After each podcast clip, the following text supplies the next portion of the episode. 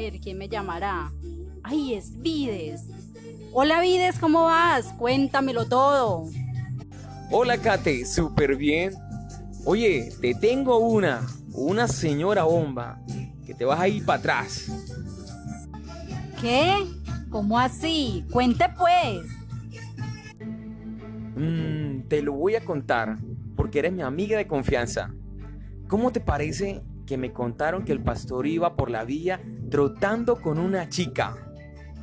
Ay, ¿cómo así? ¿En serio? Hmm, Voy de una a contarle a los líderes, porque es que hay que orar por él, porque lo que está haciendo no está nada bien. Ey, pero pilas, no vas a decir que yo te dije. Ojo pues.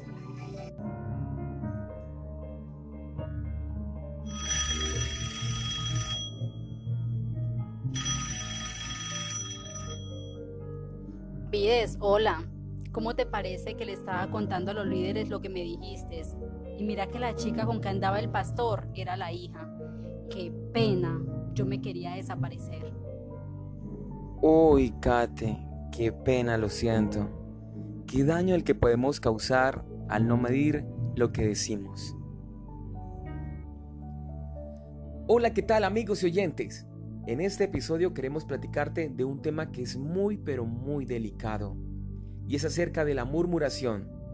Este lo encontramos en la epístola de Santiago capítulo 4 versos 11 y 12. Hermanos, no murmuréis los unos de los otros. El que murmura del hermano y juzga a su hermano, murmura de la ley y juzga a la ley. Pero si tú juzgas a la ley, no eres hacedor de la ley, sino juez. Uno solo es el dador de la ley que puede salvar y perder. Pero tú, ¿quién eres para que juzgues a otro? La palabra murmuración tiene muchos sinónimos, entre los que encontramos comúnmente habladuría, cuento, rumor, chisme, difamación, calumnia, entre otros. Quizá muchos de nosotros hemos vivido algunas experiencias relacionadas a la murmuración, donde es innegable la sensación de adrenalina y gusto que produce al ser partícipes de los diversos comentarios, los cuales han traído a nuestras vidas consecuencias negativas y dolorosas, dejando incluso secuelas. Pero antes de platicarte sobre este tema, quiero compartirte una definición de lo que es la murmuración. La murmuración es una actividad que consiste en hablar de alguien o algo tan bien como mal, aunque generalmente de forma desfavorable, sin que la persona en cuestión esté presente, con el deseo de perjudicarlo o afectar su reputación. La murmuración, o como coloquialmente lo conocemos, chisme, Desafortunadamente es un cáncer que destruye vidas, familias, iglesias, empresas, amistades. Sociedades enteras han sido afectadas profundamente. Este entra y empieza a destruir y carcomer. Trae podredumbre, una cantidad de cosas muy perversas y muy malas. Este es un pecado que por lo general todos los seres humanos cometemos y los cristianos estamos exceptos. Por la murmuración, muchos han traído sobre sí mismos el juicio de Dios y su disciplina. Un ejemplo fue cuando los israelitas que salieron de la esclavitud de Egipto, viendo las grandes señales y milagros que Dios hizo, no pudieron disfrutar las promesas que Dios les había hecho. Una de las razones por las cuales esto les aconteció fue porque murmuraron contra Dios y contra Moisés. Esto lo encontramos en Números capítulo 14, versículo 26 al 29. Otro claro ejemplo lo vemos cuando los judíos murmuraron constantemente contra Jesús, por lo que decía, por lo que hacía, mejor dicho, por todo. La murmuración es una enfermedad espiritual que afecta la vida espiritual de todas las personas y es ocasionada por la poca relación y conexión que tenemos con Dios. Muchas personas sufren de incontinencia en la lengua, no la pueden controlar, les gusta la crítica, la murmuración, el chisme, con su boca dicen amar a Dios, le oran, le cantan, le alaban, pero con esa misma boca condenan y difaman y calumnian a su hermano en la fe, al jefe, a la empresa donde labora, amigos, familiares, etc. De eso está hablando Santiago. Vemos que nos enseña sobre el uso de la lengua y cómo debe ser nuestro trato hacia nuestro prójimo. El mensaje de Santiago nos muestra tres aspectos interesantes. Lo que soltamos por la boca habla de cómo tenemos nuestro corazón. Lo que no entendemos es que cuando murmuramos en contra de otras personas, es porque nuestro corazón está contaminado, lleno de rencor, odio, envidia, malas intenciones, etc.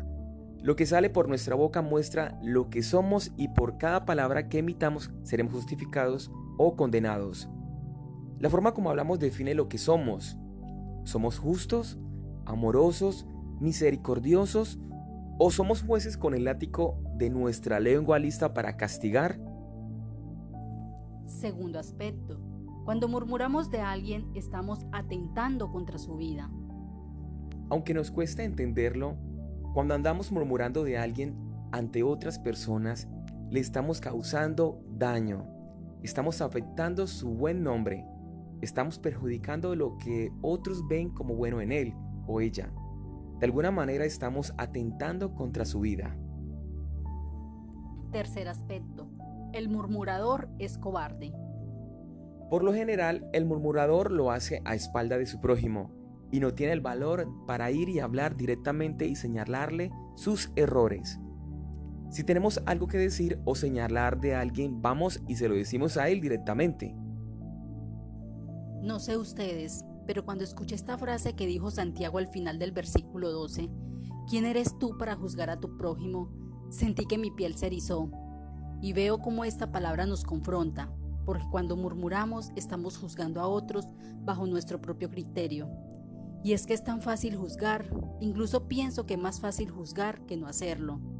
Pero lo mejor de todo es que en medio de esta confrontación también encontré respuestas a la forma en que todos podemos frenar ese juicio, y es entendiendo quiénes somos, de dónde venimos y lo que se nos ha sido perdonado. Así que te pregunto, ¿conoces de Dios? Muy bien. Mientras más lo conozcas, más entenderás la misericordia que tuvo con nosotros al perdonar nuestras faltas, al aceptarnos a pesar de que le habíamos fallado y le seguimos quizás fallando. Más entenderemos su amor sin límite, que te busca a pesar de tus rechazos y groserías. Quiero que profundicemos en esta pregunta. ¿Por qué no debemos murmurar del prójimo? Porque no somos jueces, solo Dios lo es. Y porque somos como ellos, débiles, frágiles, llenos de miles de defectos y también virtudes. Pero sobre todo porque tenemos el mismo Padre, Cristo Jesús, que murió tanto por Él como por mí. Hoy te animo a meditar sobre los juicios y críticas que haces en tu día a día si llegas a encontrarte en estas situaciones de crítica, murmuración o chisme, pon un alto y piensa en el valor que esa persona tiene para ti o para alguien más. Te animo a que analices tu vida y encuentres las áreas en las que la obediencia no es tu fuerte. Te animo a que conozcas más de Jesús y lo que hizo por ti y por mí. Pero sobre todo, te animo a que fortalezcas tu relación con Dios. Acompáñame en esta oración. Padre Santo, Perdona mis pecados, perdona mis juicios y críticas. Te doy gracias por mostrarme mi camino equivocado y por corregirme. No quiero ir en tu contra, sino al contrario, seguir tus pasos, Señor. Quiero obedecer tu palabra y no querer juzgar con ella. Te pido que mi vida esté llena de obediencia, amor hacia ti y hacia mi prójimo. Te lo pido en el nombre de Jesús. Amén. Somos Comunidad Cristiana de Fe Urabá. Estamos ubicados en la vía principal de Carepa, salida a Chigorodó, antes de Coca-Cola. Te invito a nuestro servicio los días miércoles 7.30 pm y los domingos 9.30 am. Dios tiene una palabra especial para ti. Te esperamos.